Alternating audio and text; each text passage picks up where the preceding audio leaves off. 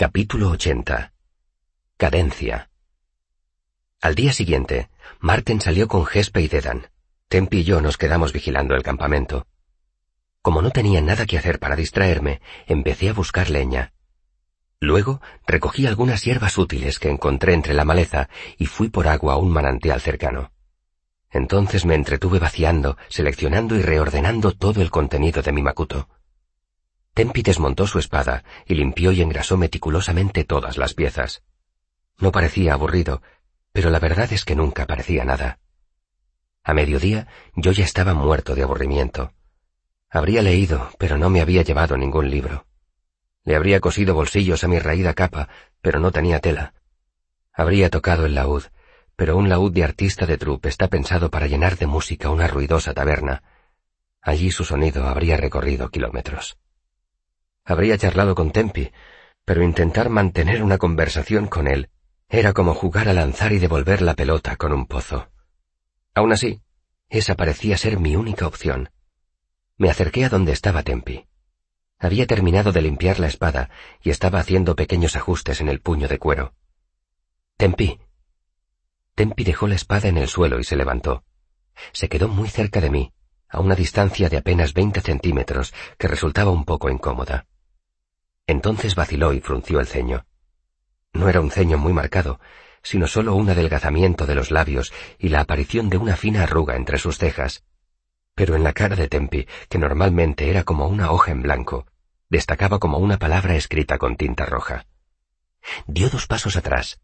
Entonces miró el trozo de suelo que nos separaba y se acercó un poco. De pronto lo comprendí. ¿A qué distancia se ponen los Adem para hablar, Tempi? Tempi me miró un momento con gesto inexpresivo y luego soltó una carcajada. Sus labios dibujaron una tímida sonrisa y de pronto pareció muy joven.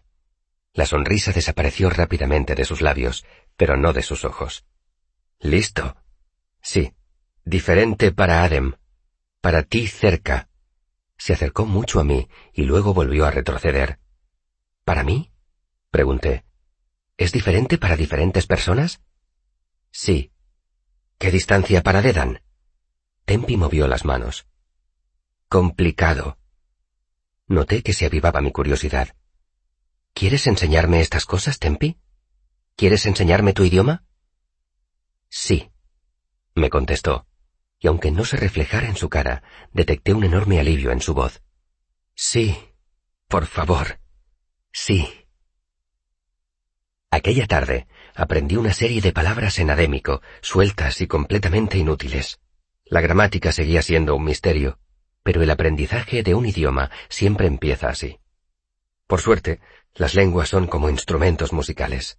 Cuantos más conoces, más fácil es aprender otros. El adémico era mi cuarta lengua. Nuestro principal problema era que el atur de Tempin no era muy bueno, de modo que nos faltaba terreno común. Así que dibujábamos en el suelo, apuntábamos y gesticulábamos. En ocasiones, cuando los simples gestos no bastaban, acabábamos realizando algo parecido a la pantomima para explicarnos. Resultó más entretenido de lo que yo esperaba. Ese primer día solo encontramos un escollo. Ya había aprendido una docena de palabras y se me había ocurrido otra que podía ser útil. Apreté el puño e hice como si fuera a golpear a Tempi. Friat, dijo él. Friat. Repetí. Negó con la cabeza. No. Friat. Friat. Dije poniendo más cuidado. No. Dijo con firmeza. Friat es... Me enseñó los dientes y movió la mandíbula como si mordiera algo. Friat. Se golpeó la palma de la mano con el puño. Friat. Insistí. No. Me sorprendió el tono prepotente de su voz. Friat. Me acaloré. Es lo que estoy diciendo. Friat. Friat. Fri. Tempi estiró un brazo y me dio un cachete en un lado de la cabeza con la palma de la mano, igual que el que le había dado a Dedan dos noches atrás, igual que los que me daba mi padre cuando alborotaba en público. No lo bastante fuerte para hacerme daño, pero sí para asustarme. Hacía años que nadie me daba un cachete así aunque lo más asombroso fue que ni lo vi. El movimiento fue fluido y perezoso, y más rápido que el chasquido de los dedos. No me pareció que Tempi lo considerara insultante. Solo lo había hecho para atraer mi atención. Se levantó el pelo rubio rojizo y se señaló la oreja. Oye, dijo con firmeza, Friat. Volvió a enseñarme los dientes y a hacer como si mordiera. Friat. Levantó el puño. Friat, Friat. Y lo oí. No era el sonido de la palabra en sí, sino la cadencia de la palabra. Friat, dije. Tempi se dignó sonreír. Una sonrisa mínima, algo muy raro en él. Sí, bien. Entonces tuve que volver a aprender todas las palabras fijándome en su ritmo. Hasta ese momento no lo había oído y me había limitado a imitarlo. Poco a poco, descubría que cada palabra podía tener varios significados según la cadencia del sonido que las componía. Aprendí las frases imprescindibles. ¿Qué significa eso? Y explícamelo más despacio, además de un par de docenas de palabras. Pelear, mirar, espada, mano, baile. El número de mímica que tuve que hacer para que Tempi entendiera baile nos hizo reír a los dos. Era fascinante. Las diferentes cadencias de cada palabra hacían que la propia lengua tuviera una especie de música. No pude evitar preguntarme, ¿Cómo son vuestras canciones, Tempi?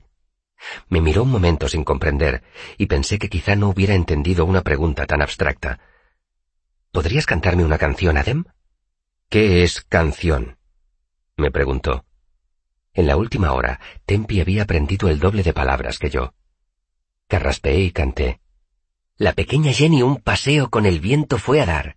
A un guapo muchacho que la hiciera sonreír quería buscar. Un sombrero con pluma en el pelo, un silbido entre los labios. La boca húmeda y dulce como la miel, la lengua afilada como garfios. Mientras yo cantaba, Tempi fue abriendo los ojos más y más. Al final estaba boquiabierto. ¿Tú? Lo animé señalándole el pecho. ¿Puedes cantarme una canción, Adem? Se puso muy colorado y en su cara se reflejaron una docena de emociones que Tempi no hizo nada por disimular ni controlar. Asombro, horror, vergüenza, conmoción, repugnancia. Se levantó, se alejó de mí y dijo algo enadémico, demasiado deprisa para que yo lo entendiera. Fue como si le hubiera pedido que se desnudara y bailase para mí. No, dijo cuando se hubo serenado un poco. Volvió a adoptar un gesto imperturbable, pero todavía estaba muy colorado. No. Agachó la cabeza, se tocó el pecho y sacudió la cabeza. No canción. No canción Adem. Me levanté también, sin saber en qué me había equivocado. Lo siento, Tempi. Tempi meneó la cabeza. No, no lo sientas. Inspiró hondo y sacudió la cabeza al mismo tiempo que se daba la vuelta y se alejaba de mí. Complicado,